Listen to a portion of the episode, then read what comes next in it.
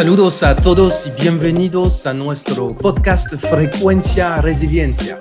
Gracias a todos por su sintonía y gracias por su apoyo y comentarios. Nos anima siempre a seguir hablando de resiliencia organizacional y de los temas afines. Les recordamos que nos pueden escuchar en Spotify, YouTube, Google y también nos pueden seguir en Instagram, Frecuencia Resiliencia y en nuestras páginas frecuenciaresiliencia.com y frecuenciaresiliencia.live. Yo soy Timote Graciani, acá de Resilienter, y les deseo una calurosa bienvenida en Frecuencia Resiliencia. Este episodio es realmente muy especial y es la primera vez que lo estamos eh, realizando en vivo con unos invitados de una institución muy querida en la República Dominicana el Seguro Nacional de Salud, SENASA.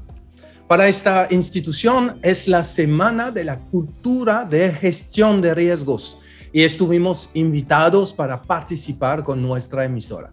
Es un gran privilegio, así que gracias por la oportunidad y esperamos que les gustará nuestro programa de hoy.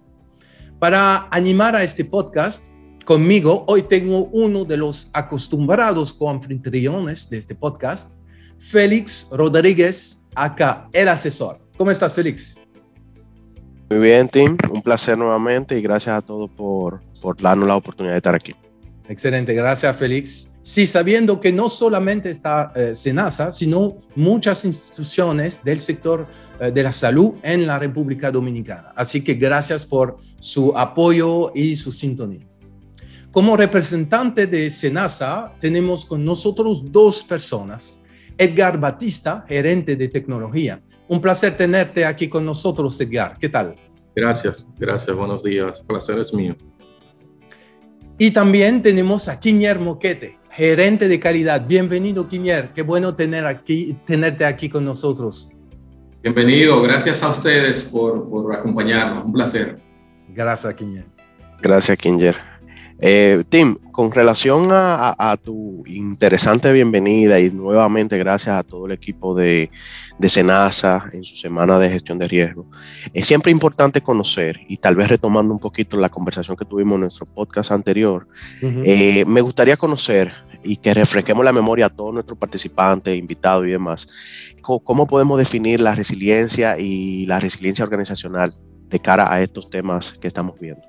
Claro, sí. Uh por supuesto, Félix, y gracias por la, pregunta. Es bueno recordar que la resiliencia es una forma de responder a eventos que nos traumatizan. Eso cuando se trata de la resiliencia al, al nivel personal, es sencillamente la capacidad de un individuo a superar, a responder, vamos a decirlo, y superar eventos que pueden realmente traumatizar su vida tanto desde un, de manera puntual, algo que viene realmente de forma eh, inmediata y la persona tiene que, eh, que, superar eso, pero también con las adversidades de forma continua, porque el, entorno, el entorno puede ser continuamente eh, malo, como una persona que, que, que crece una familia con alcoholismo, etc. Entonces, eso es la resiliencia. Pero obviamente hay una definición asociada también al mundo de la resiliencia organizacional. ¿Por qué? Porque con los eventos recientes, eh, y eso existe, vamos a decirlo, desde hace mucho tiempo, las organizaciones están viviendo eventos traumatizantes. No se trata de incidentes o hasta de incidente mayor, no, sino de eventos que vienen totalmente cambiar su entorno que sea un entorno interno o, externo, en su industria, en su mercado, en la e, economía, en sus comunidades.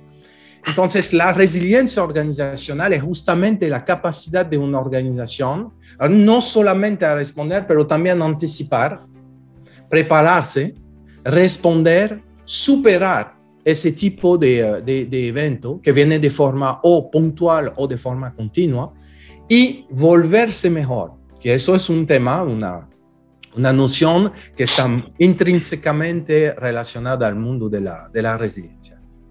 Perfecto, gracias Tim.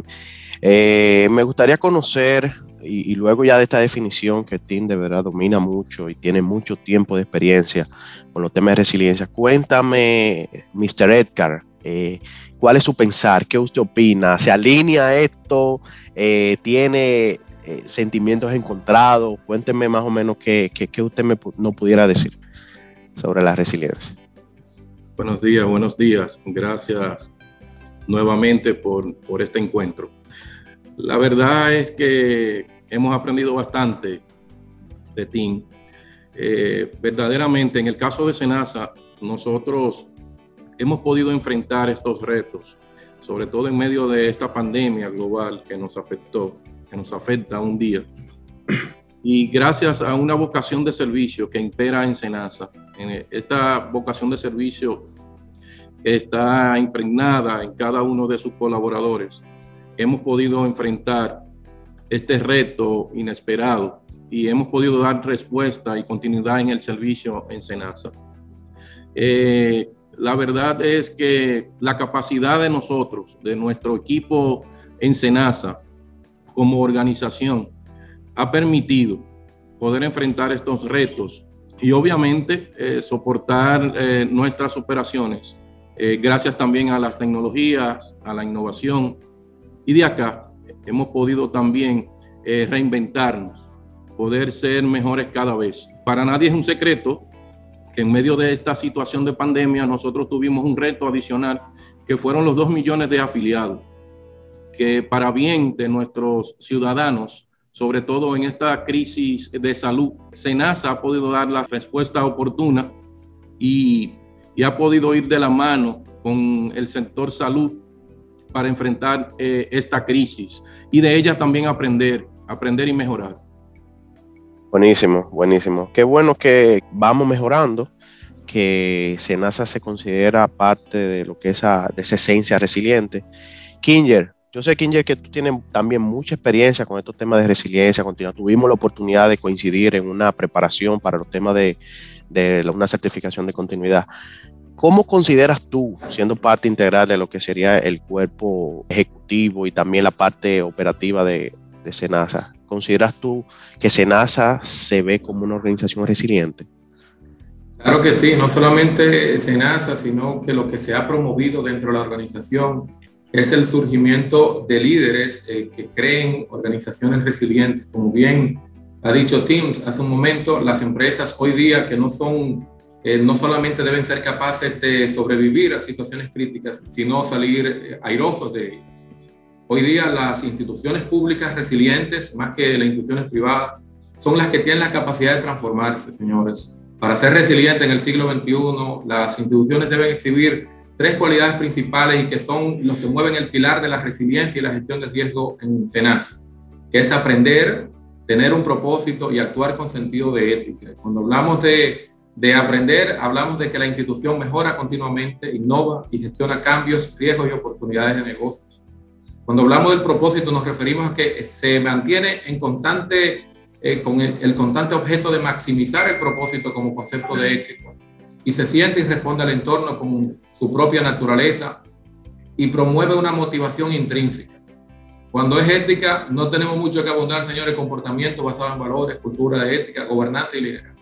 Entonces, esos son los valores que gobiernan los principios de la de la resiliencia en Senasa y que ha quedado demostrado en medio de esta pandemia, como bien ha, ido, ha dicho Edgar.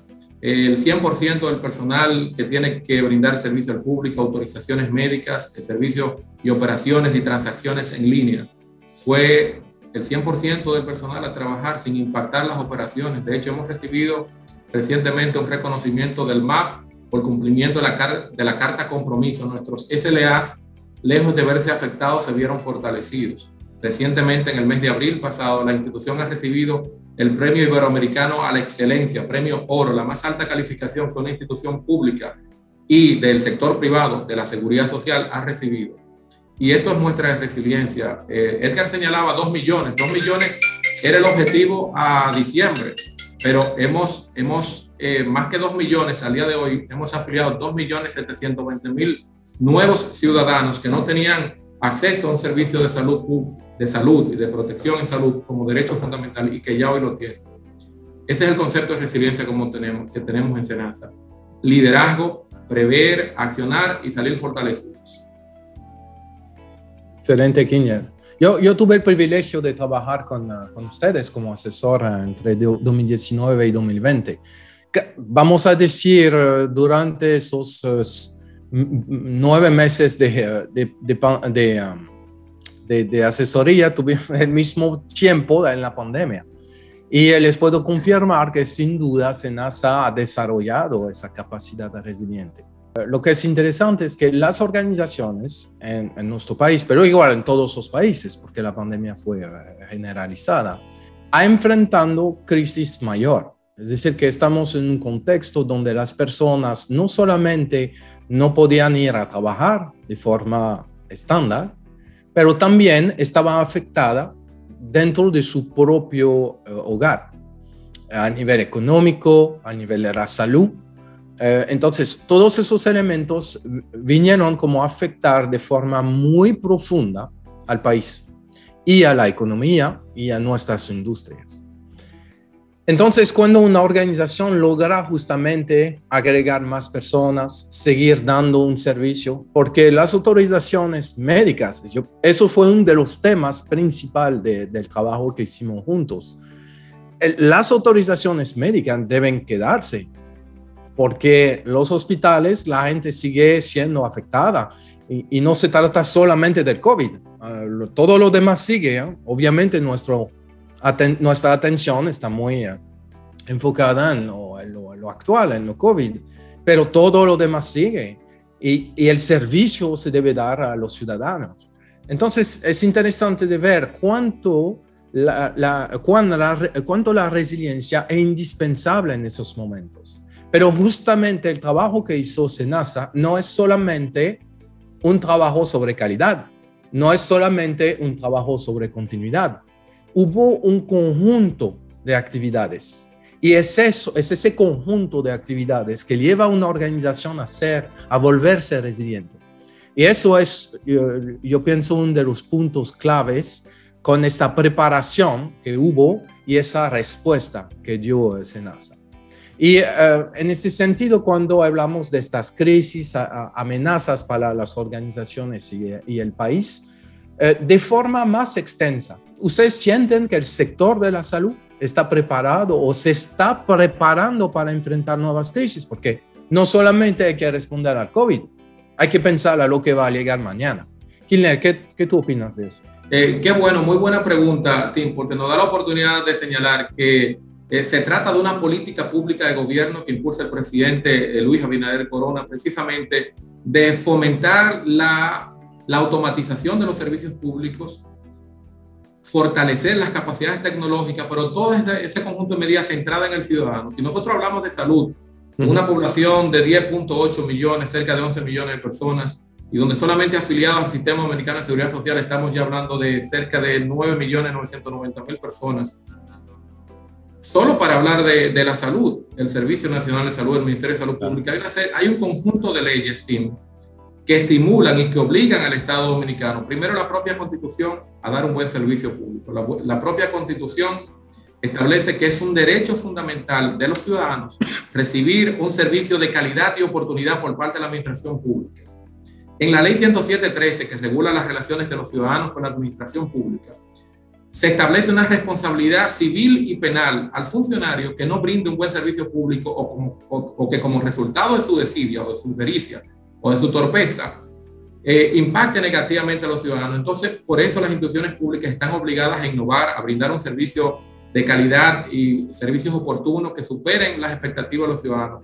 Más allá de una definición de calidad como satisfacer las necesidades del cliente o las expectativas del cliente, se trata de superarlas, se trata de simplificarle la vida al ciudadano de disminuirle costos operacionales, de hacer un servicio público de mayor transparencia.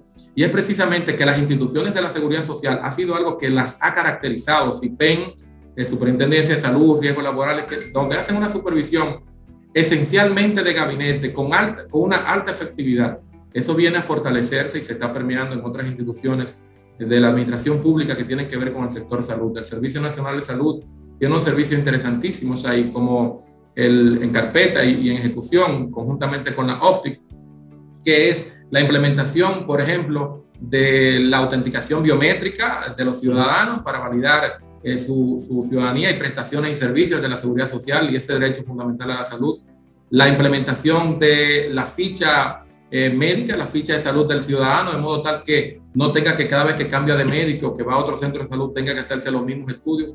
Todo eso va a significar disminución de costos para los ciudadanos, más efectividad, más transparencia, pero sobre todo apegado a ese principio que tiene que ver con la seguridad de la información, donde en virtud de la ley 4201 se trata de información confidencial donde el dueño de la información es el propio ciudadano y lo utiliza la seguridad social solo para los fines exclusivos de dar servicio a ese propio ciudadano.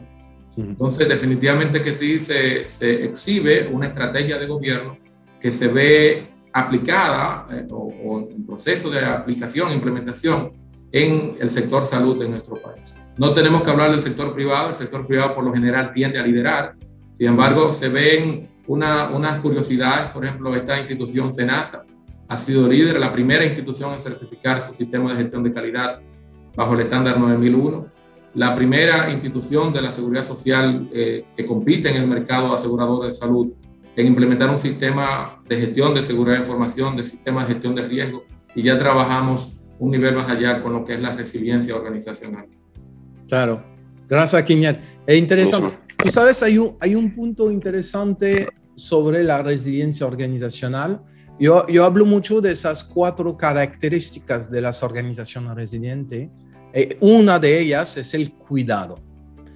Y es interesante porque yo no voy a hablar de, vamos a decir, solamente del sector de la salud, sino que el gobierno al final está cuidando a sus ciudadanos de diferentes maneras. ¿okay? nunca un ciudadano es 100% satisfecho con su gobierno. Eso no existe. Entonces, por eso que siempre existen eh, como movimientos así, eh, reflexiones generales.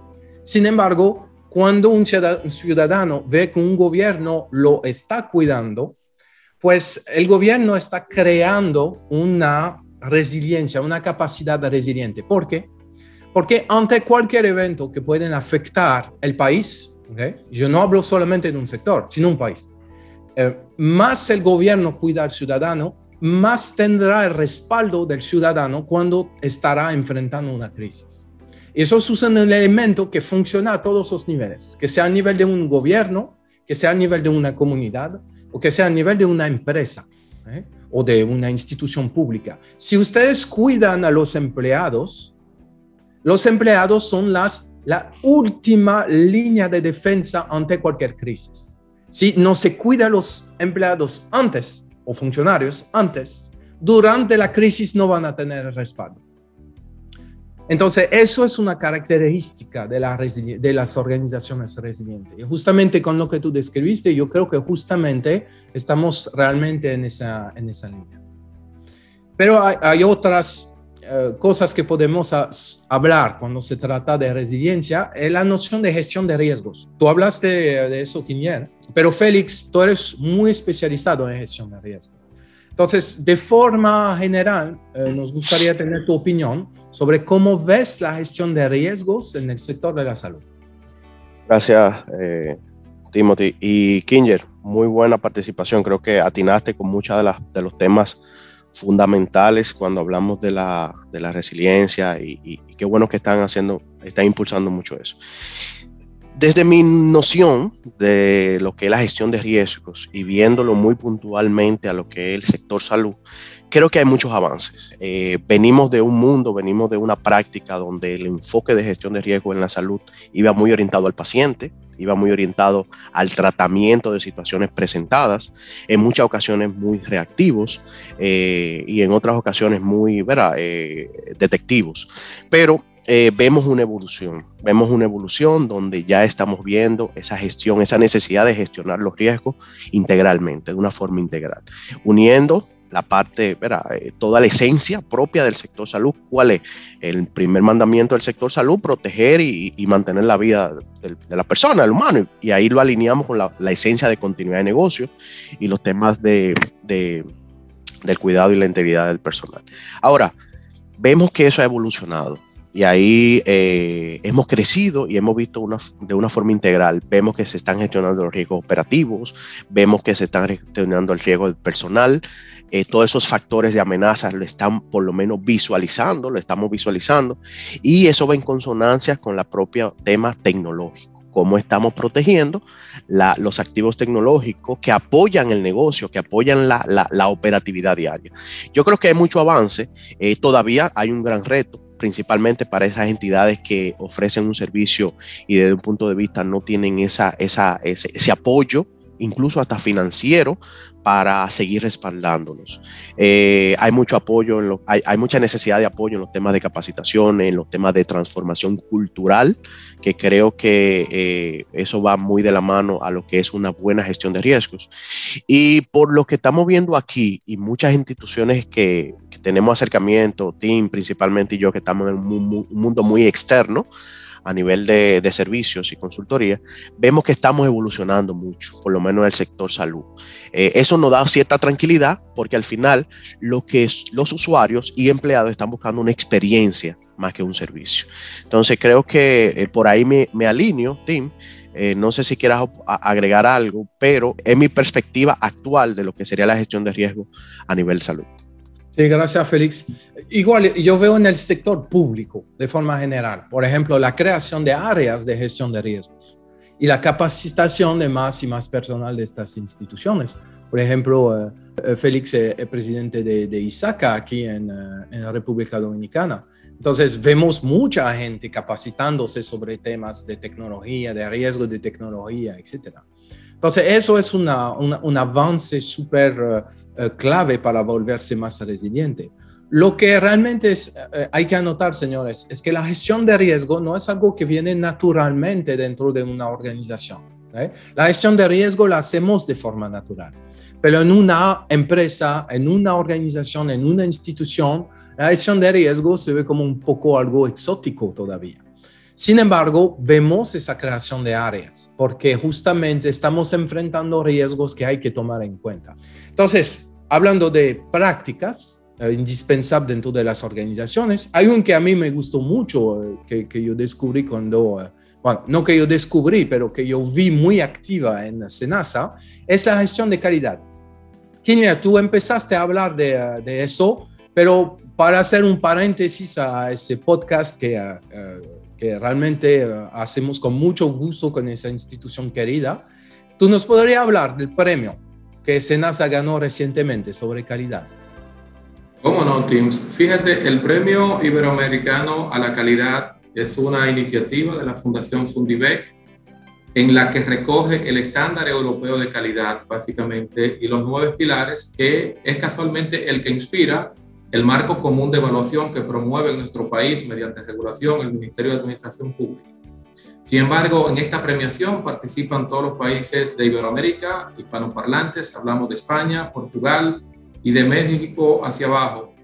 Es un conjunto de instituciones que han aplicado ese modelo de gestión de la calidad que va mucho más allá de la calidad como satisfacción de los requisitos del cliente, sino que empieza a agregar valor, ve la calidad desde un punto de vista de una visión estratégica de las necesidades actuales y futuras del punto de vista de la gestión de riesgo, del punto de vista de la calidad de vida y se entrelaza con los objetivos de desarrollo sostenible del milenio, por supuesto.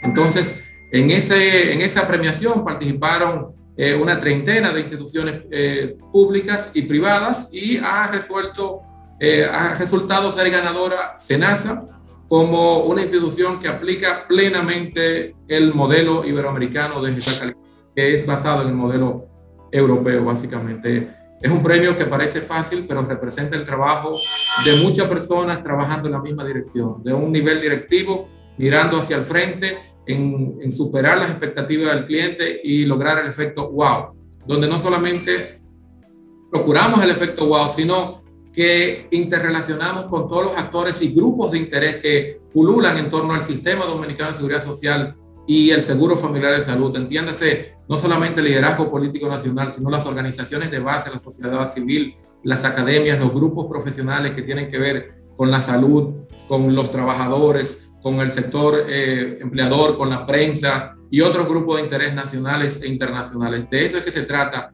el modelo. Y aunque el reconocimiento y la premiación y la medalla oro ha sido recibida en el mes de abril, entregada por el propio presidente de la República, Luis Abinader Corona, se trata del trabajo de años en esta organización y que se ha encontrado con una continuidad atendiendo ese principio que usted bien ha señalado, Teams, del activo más valioso que tienen las organizaciones, como es, o la primera línea de defensa, como son sus recursos humanos, la promoción de la inclusión de este personal en la toma de decisiones, se participan a través de los distintos órganos de gobierno que tiene la institución, participa todo el personal a través de la realización de grupos de enfoque o grupos focales dentro de la organización y fuera de la organización. En esa tesitura evaluamos, pedimos retroalimentación de nuestros proveedores, nuestros prestadores de servicios de salud, los propios reguladores, los medios de comunicación y los propios recursos internos. De eso se trata el premio, un sistema organizado, articulado, que atendiendo una serie de principios se enfoca en la ciudadanía, en servicios públicos, mucho más allá de satisfacer sus expectativas, superarlas. Buenísimo, buenísimo. Kinger, definitivamente muchas felicidades a todos. Eh, eso eh, es un logro ya, y seguramente ha sido el, el, resultado de un gran esfuerzo. Y creo que ese esfuerzo es más que para un área, sino para toda la institución, como lo acabas de decir. Es algo que ha trascendido con los años y que todos han agregado valor. Pienso que ustedes han puesto como esa barra, como esa, ese lineamiento, una, una barra muy alta para el modelo a, seguir. Eh, para eh, el modelo a seguir para trabajar en el sector público, todos los temas de salud. Y bueno, creo que, creo que hablando de un poquito de eso y, y ese impacto que ha generado toda esta conversación, y yo que vengo de, del área de tecnología y me he educado mucho en los temas de tecnología, aprovechando la presencia del señor Edgar, definitivamente para nosotros sigue siendo un placer. Me gustaría validar cómo ve usted ese impacto de la tecnología en Senasa, o bueno, tal vez abriéndolo un poco más general, ese impacto de la tecnología en todo el sector salud. ¿Cómo, cómo, cómo usted lo visualiza eso? Bien, en cuanto a este premio que comentaba Kinger, quería puntualizar que, como dices, Félix, es un reto, es una vara bien alta que tenemos, que nos compromete a nosotros seguir siendo la ARS número uno en el país y ente de referencia en toda la Latinoamérica, sobre todo. El impacto de la tecnología en, en el sector salud, eh, debo hablar de manera global porque, aunque lo ha sido en nuestra institución, eh, también en el marco global de lo que ha sido la crisis de salud. Ciertamente nosotros nos hemos enfrentado a otras crisis eh, donde el impacto de la tecnología ha sido clave. Es importante recordar que en toda nuestra región, sobre todo en nuestro país, el tema de enfermedades endémicas, dengue, chikungunya o otro fenómeno, por ejemplo, la situación misma de terremoto de Haití eh, en años pasados, ponen de relieve la necesidad, el impacto de las tecnologías en el sector salud. En medio de esta crisis del, del COVID-19, realmente muchos laboratorios, clínicas, hospitales, centros privados, gobierno mismo, ha entendido la importancia que tiene el impacto de las tecnologías. No es un secreto para nadie que el tema de lo que es la recolección de datos, el Big Data, todo esto ha contribuido a muchos modelos de, de las crisis eh, de salud que tenemos, donde nosotros podemos determinar causales, situaciones mismas. En otro, en otro tiempo, nosotros quizás no hubiésemos tenido una respuesta tan ágil, tan precisa con relación a lo que es una pandemia global como el caso del COVID-19. Yo entiendo que las tecnologías debemos fortalecerlas para poder tener eh, sistemas más robustos con respuestas inmediatas, como el caso de, de, de, esta situación misma del COVID.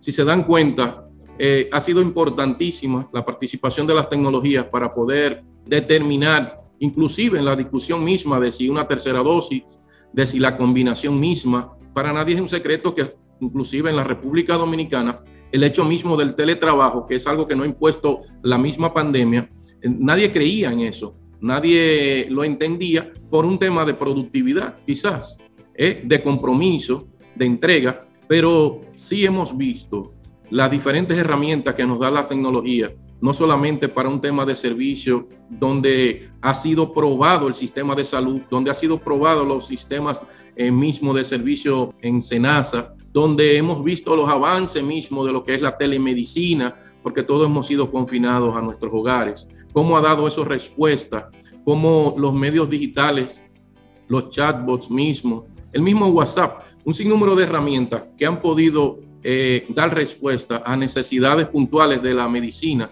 del sector eh, salud en, el mundo.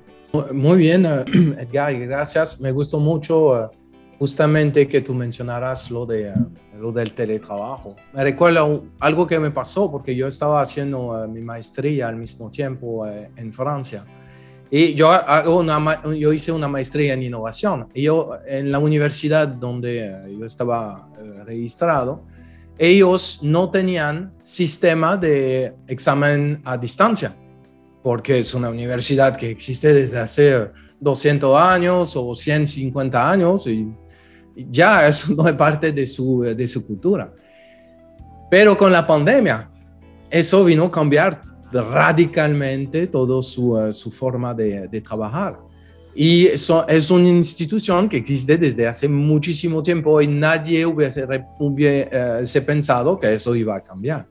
Entonces, yo estoy muy de acuerdo contigo. Eso se nota que la pandemia vino a cambiar unas consideraciones tecnológicas. Ahora, yo quisiera agregar una, una pregunta. ¿Tú crees que nuestro, vamos a decir, la, la, tecnología que estamos usando está lista para recepcionar o recibir lo que viene en términos de nueva tecnología, las innovaciones que tú ves en otros países, etcétera. Nosotros, ¿cómo tú consideras que estemos listos a nivel tecnológico para recibir eso? Ah, hay, hay cosas que hay que hacer, hay cambios que realizar. ¿Cómo tú lo ves? Mira, realmente nosotros a nivel tecnológico no estamos 100% listos o preparados para los retos en el, en el sistema de salud. Nosotros como, eh, como gobierno, como país, eh, tenemos realmente muchos, muchos eh, temas por resolver. Ahora mismo nosotros como institución, conjuntamente con otras instituciones, hemos estado haciendo acuerdos entre las instituciones del sector salud, tratando de ver los, los temas de innovación interconexión entre cada una de esas entidades. Ahorita reciente hablaba Kinger sobre el tema, por ejemplo, de un récord único. Nosotros necesitamos un récord único donde el Sistema Nacional de Salud sea garante de, de, todo esto, de la seguridad misma, de los, de los registros de pacientes. Yo pienso que hoy las mejoras eh, tecnológicas de verdad benefician grandemente no solamente a usuarios, pacientes, clínicas, hospitales, sino que también incrementan la seguridad en los pacientes, eh, permiten una mayor fluidez en cuanto a resultados, tiempo de, de reducir, digamos, el tiempo de entrega de resultados. La tecnología tiene mucho por delante, tiene mucho por hacer en nuestro país. Eso que mencionaba Kinger es solo eh, una iniciativa. Recientemente nosotros estuvimos conversando con un grupo de médicos de los Estados Unidos, donde nosotros estuvimos discutiendo la posibilidad inclusive eh, en que las tecnologías puedan servir, llevándolo al plano local, nacional, a que muchos especialistas de diferentes países puedan participar en el diagnóstico de muchas enfermedades en nuestro país.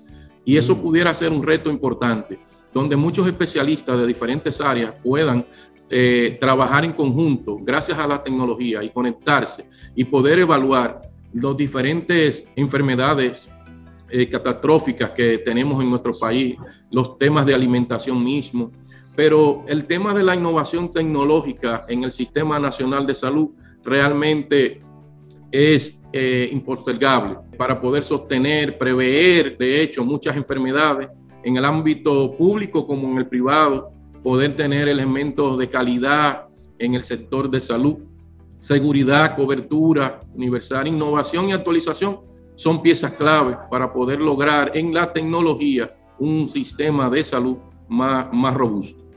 Claro. Muchas gracias, Edgar. Muy, muy interesante tu, tu reflexión. Entonces, justamente va en línea eh, directa con lo que pienso sobre la, la, tecnología. Siempre hay tres elementos que me vienen a la mente cuando se habla de tecnología. La innovación, la aceptación, porque la gestión de cambio es algo terrible a veces en las organizaciones, y las amenazas.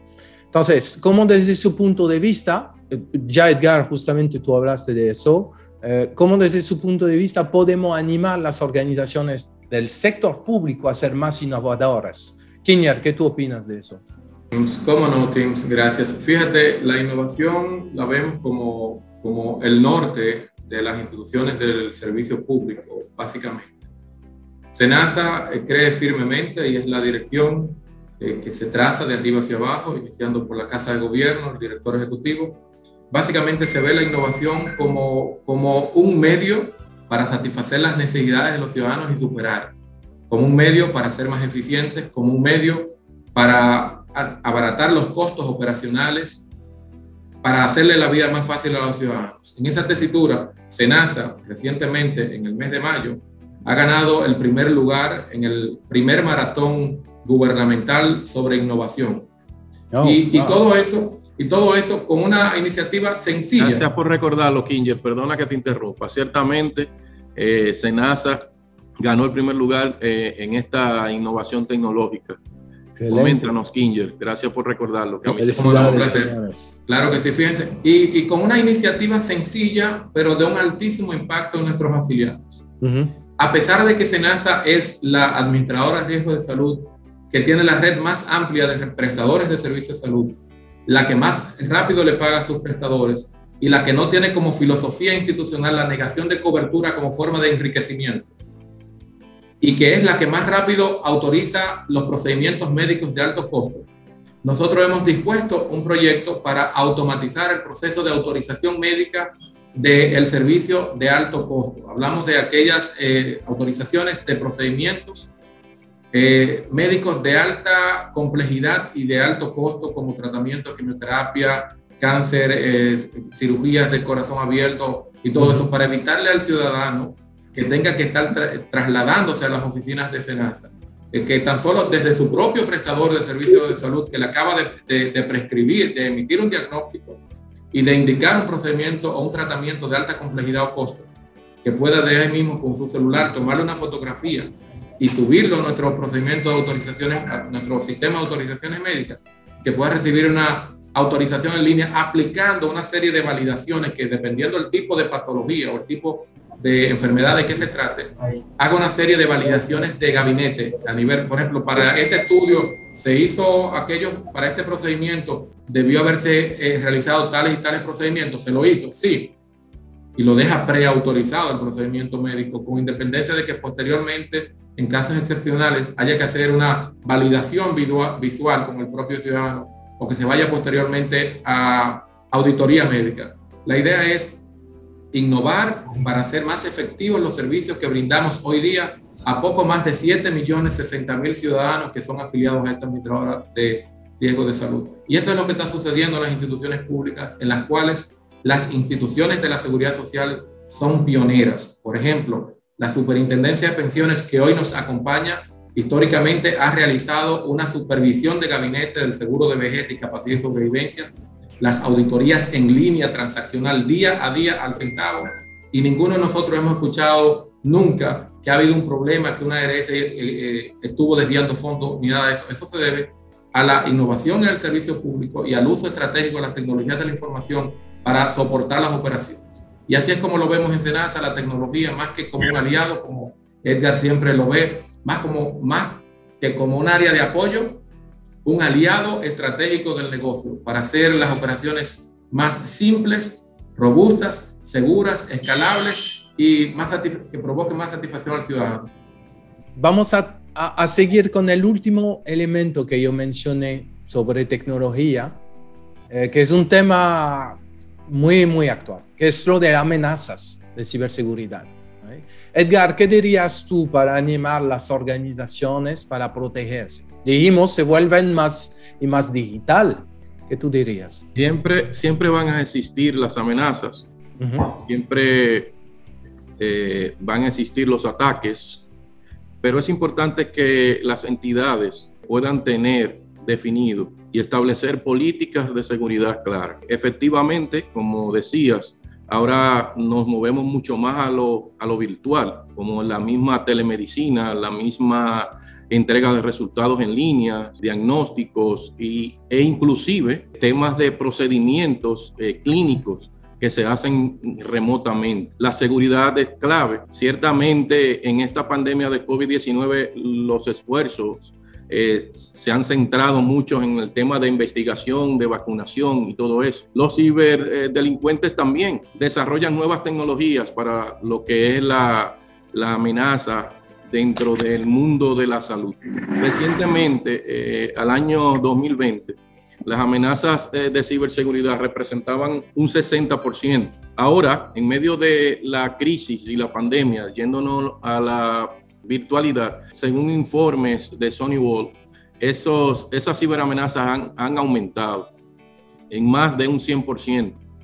Países como España Alemania inclusive, eh, son países que han recibido diversos ataques en medio de esta pandemia global de salud. Pero es importante poder tener claro en las organizaciones los sistemas de seguridad robustos. Para ello, establecer cultura de seguridad en las instituciones es clave, controles de acceso a la información, proteger los dispositivos. Como bien comentábamos, las diversas fuentes de la virtualidad fomentan el uso del dispositivo móvil para diferentes aspectos de la salud. No solamente en las instituciones, sino que también nosotros como individuos debemos estar claros de los ciberataques, de tener una, una configuración correcta, no solamente en las entidades, eh, sino también en nuestros propios dispositivos. Yo pienso que todo esto que nos ha acontecido, Tim, ha permitido que de alguna manera los ciudadanos, las personas, adapten y adquieran un poco más de los conocimientos tecnológicos por necesidad o, por apuro, como dice un amigo. Yo pienso que lo que sí debemos estar claros, que en medio de, de esta situación y la premura que tiene la búsqueda de soluciones ante esta pandemia, no podemos perder el norte de que debemos fortalecer aún más los sistemas de seguridad de la información, las copias de seguridad. Hay muchísimas innovaciones en los temas de de seguridad, eh, los sistemas de respaldo, contraseñas, eh, seguras. Eh, todo esto apoya al, a los temas de seguridad, el robo de información en el ambiente de la salud. Claro. Tú, Félix, eres gran especialista en gestión de riesgo de TI, entonces cuéntanos de eso. Bueno, yo complementando un poco lo que Edgar comenta, porque definitivamente se desarrolló muy bien la necesidad o qué tenemos que hacer como institución y principalmente esas empresas del sector salud. Creo que uno de los temas más importantes que se alinea mucho a lo que se dice el tema de la cultura, el tema de entender que eso existe, la amenaza, porque venimos de un sector o somos un sector, un sector salud que tienen procesos tecnológicos que se han desarrollado en este último momento de una forma mayor por el mismo tema de la necesidad de, automatizar procesos de cara a la pandemia y demás. Y bueno, muchos años también de innovaciones y cosas eh, muy puntuales, pero a nivel interno en la organización no se ha transformado. Las organizaciones internamente todavía siguen con muchos procesos manuales y muchos procesos. Ahora hay un cambio, hay una transformación. Eso amerita que el propio usuario entienda la necesidad de protegerse, la necesidad de levantar la mano y tener una cultura basada en riesgos cibernéticos en este caso. Un tema muy importante es el tema de dar el papel a los temas de ciberseguridad que se merecen. En muchas ocasiones marginamos la necesidad de invertir fondos o de invertir tiempo a entender la importancia de este tipo de tratamiento de amenazas, eh, donde en muchas ocasiones solamente nos enfocamos en el negocio, en el negocio, y no vemos la necesidad de poner, darle una silla en la mesa a los temas de ciberseguridad y cómo esto no puede afectar y cómo esto no puede parar el negocio. Creo que ahí que viene, Tim, la necesidad de desarrollar esa cultura y cuando tengamos esa cultura desarrollada, entonces las cosas fluyen solas. La necesidad de fortalecimiento operativa, la necesidad de fortalecimiento técnico, pero sobre todo la necesidad del cambio cultural y las capacitaciones internas. Me gustó mucho y justamente es con este tema que vamos a terminar este podcast porque el tiempo pasa muy rápido y justamente me gustaría volver a este tema, al tema central de hoy. que es la resiliencia en el sector público y más precisamente en el sector de la salud. Entonces les pregunto, ¿cómo se puede fomentar justamente esa cultura de que hablaba eh, Félix ahora? ¿Cómo podemos fomentar una cultura de resiliencia o cultura resiliente, resiliente en las instituciones? Kinier. ¿Qué tú opinas para concluir con ese tema? Cómo no, ya nosotros habíamos dicho un poco más temprano de tres, tres eh, pilares que están impulsando la cultura de resiliencia en el caso de SENASA, que es básicamente aprender, eh, definir un propósito y actuar siempre apegado a la ética. Sin embargo, de manera especial, las instituciones deben alinear los valores organizacionales. Y hablamos de los valores y los compromisos necesariamente tienen que ir de la mano porque son los que nos van a servir de punto de apoyo en el proceso de evaluación del desempeño. La recarga de las energías con pequeñas pausas, hablamos de eh, debemos prestar atención a nuestros picos y valles de productividad, conocerlos, tratarlos, y estos ciclos de energía pueden durar de, de 90 a 120 minutos, por lo que es conveniente siempre desconectar a uno a unos minutos para restablecer energía. Y eso lo hacemos regularmente en Senasa, equilibrar la actividad laboral con un breve tiempo para descansar a los colaboradores, promover la agilidad mental, la compasión entre los miembros de los equipos, por supuesto. A veces eh, tenemos competencias encarnizadas en esa búsqueda de la excelencia cuando implementamos modelos de, de, desempeño basado en evaluación por resultado. Se desarrollan competencias encarnizadas entre los equipos de trabajo y, es ahí donde fomentamos también la, compasión entre los equipos. En la construcción de, este plan de organización resiliente, siempre tener en vista una perspectiva realista. Y hablamos de que los objetivos deben ser realistas porque nos ayudan a avanzar diariamente con los propósitos alcanzables. Estos pequeños objetivos nos ayudan a mantenernos ocupados, proveer feedback a los colaboradores, promover un equilibrio del trabajo y la vida. Fíjense que todo lo que hemos dicho aquí, no hemos hablado de una super estrategia que nos bajamos de la NASA ni nada, señores, porque todo tiene que ver con cómo gestionamos los recursos humanos recursos humanos felices, contentos, que promovemos el trabajo en equipo, la creatividad, la innovación, pero sobre todo con una cultura enfocada en los ciudadanos, en los servicios públicos. No hay manera de que una institución no sea resiliente si toma en cuenta estos elementos. Su público objetivo, en este caso de SENASA, los ciudadanos y sus colaboradores. ¿Cuáles son las herramientas de que dispongo? Mi primera herramienta es mi personal, es nuestro capital humano. Y eso es lo que nosotros promovemos desde SENASA para las demás instituciones que nos acompañan, que tienen el privilegio de acompañarnos. Excelente, Kiñar. Muchas gracias por tus comentarios y uh, esas palabras. Eh, de tu lado, Edgar, ya que tú tienes esa visión más tecnológica, ¿qué tú recomiendas tú para crear esa cultura resiliente? Mira, yo pienso que la preparación, el compromiso, como decía Kinger, de nuestro personal, con la vocación y los valores propios de la institución, pero yo me río un poco porque eh, ahora que dice Steam, desde el ámbito de la tecnología, hay un punto muy importante y curioso que Félix quizá eh, pueda corroborar. En el ambiente de la tecnología existe el método del, del trabajo bajo presión. Eh, todo el tiempo nosotros estamos sometidos a, esa presión. Por eso yo entiendo que lo que puntualiza a Kinger es sumamente importante, del compromiso con los valores institucionales, con la vocación de servicio que tiene Senasa. Y yo comentaba ese tema de bajo presión porque tiene que ver mucho con las actitudes ante las adversidades, ¿verdad? Y desde tecnología, que siempre estamos bajo presión, hay un punto que a veces nos critican, que es el punto a los técnicos, ¿verdad? Que es el punto de digamos, la capacidad emocional, la tranquilidad con la que tú asumes esos retos que te llegan por delante. Yo pienso que ya es una costumbre eh, nuestra del área técnica, eh, para irme, digamos, a la parte de tecnología, del cómo afrontar los retos. Muchas veces eh, cuando tenemos presión dentro de una operativa o, o, algún fallo o alguna pausa de algunos de los servicios operativos mismos de la institución, muchas veces nos preguntan, nos hacen una pregunta clave. ¿En qué tiempo? ¿En qué mm. tiempo tú me das respuesta? ¿En qué tiempo estamos listos? Y esa capacidad emocional, esa capacidad mental que uno va desarrollando, eh, le permite a uno poder concentrarse en el problema y poder buscar una solución en mucho menor tiempo. Porque de no ser así, entonces te concentras en querer dar respuesta a quien te está cuestionando en el momento. Pensaba cuando hablaba Kinger un poco en esas situaciones que nosotros en tecnología muchas veces vemos, pero eso es lo que nos da a nosotros la capacidad de poder enfrentarnos a situaciones inesperadas a poder echar hacia adelante y poder eh, salir con éxito en medio de cada una de las dificultades. Eh, yo pienso que ahí el valor se centra en las actitudes, en nuestro personal y en la vocación de poder eh, llevar los valores organizacionales. Gracias, Edgar.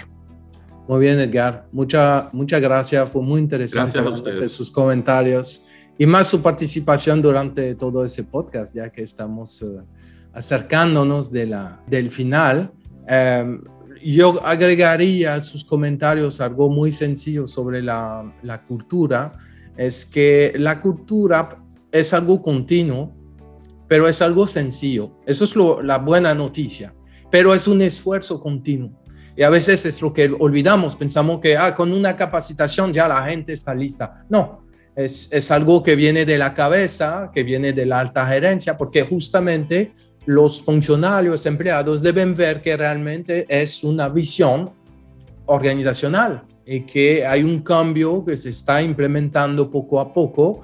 A veces se hace más rápido que otras cosas, pero realmente es algo continuo. Entonces, el, este esfuerzo eh, va a durar años, a veces para alcanzar lo que realmente queremos eh, alcanzar. Entonces, em, yo pienso que la, la, cultura de resiliencia justamente va a entrar en este mismo, mismo modo y justamente tendrá que venir de la, de la alta gerencia, que eso es otro elemento importante y clave dentro de la, la, la, creación de cultura en una organización. Entonces, señores, ya concluyó este episodio de Frecuencia Resiliencia. Hoy con nuestros invitados hemos hablado de la resiliencia organizacional, de los retos de las instituciones públicas en el sector de la salud, de la gestión de la calidad y del premio ganado por Senasa también hemos hablado de la gestión de riesgos, de la ciberseguridad y de cómo fomentar una cultura de resiliencia en el sector público. Muchas gracias, señores, a ustedes tres, Kinyer, Edgar, Félix, por sus comentarios y por compartir su conocimiento, experiencia y experticia con eh, nosotros.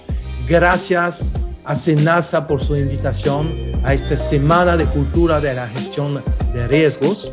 Nos damos cita para nuestro próximo podcast con más sorpresas. Así que les esperamos a todos. Gracias por su sintonía y sean siempre resilientes.